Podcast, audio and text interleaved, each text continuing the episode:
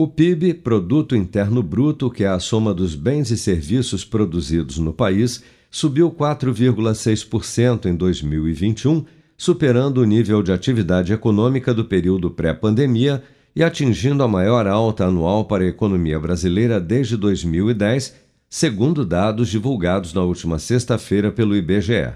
Com o resultado, a economia do país voltou a ter resultado positivo após o tombo recorde em 2020 quando o PIB nacional caiu 3,9% devido à Covid-19, o menor resultado já registrado pelo IBGE.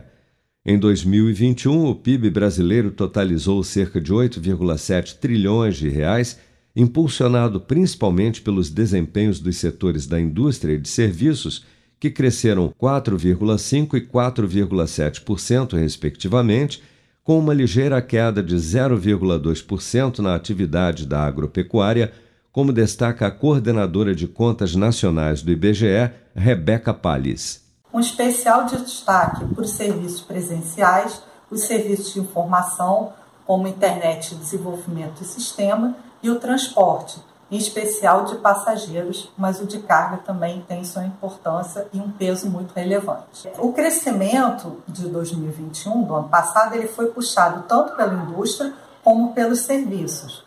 Já a agropecuária registrou uma variação negativa de 0,2%, é, muito afetada aí negativamente pelas adversas condições climáticas como estiagem e geada.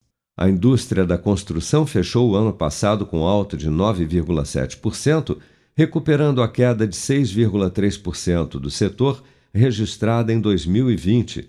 Já as indústrias de transformação cresceram 4,5% em 2021, resultado que foi influenciado principalmente pela alta nas atividades de fabricação de máquinas e equipamentos, metalurgia, fabricação de outros equipamentos de transporte fabricação de produtos minerais não metálicos e indústria automotiva.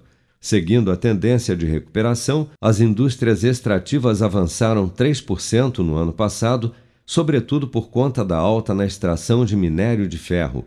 Dentre as atividades industriais, apenas as de eletricidade e gás, água, esgoto e atividades de gestão de resíduos fecharam 2021 em queda de 0,1%, por conta da crise hídrica, segundo o IBGE.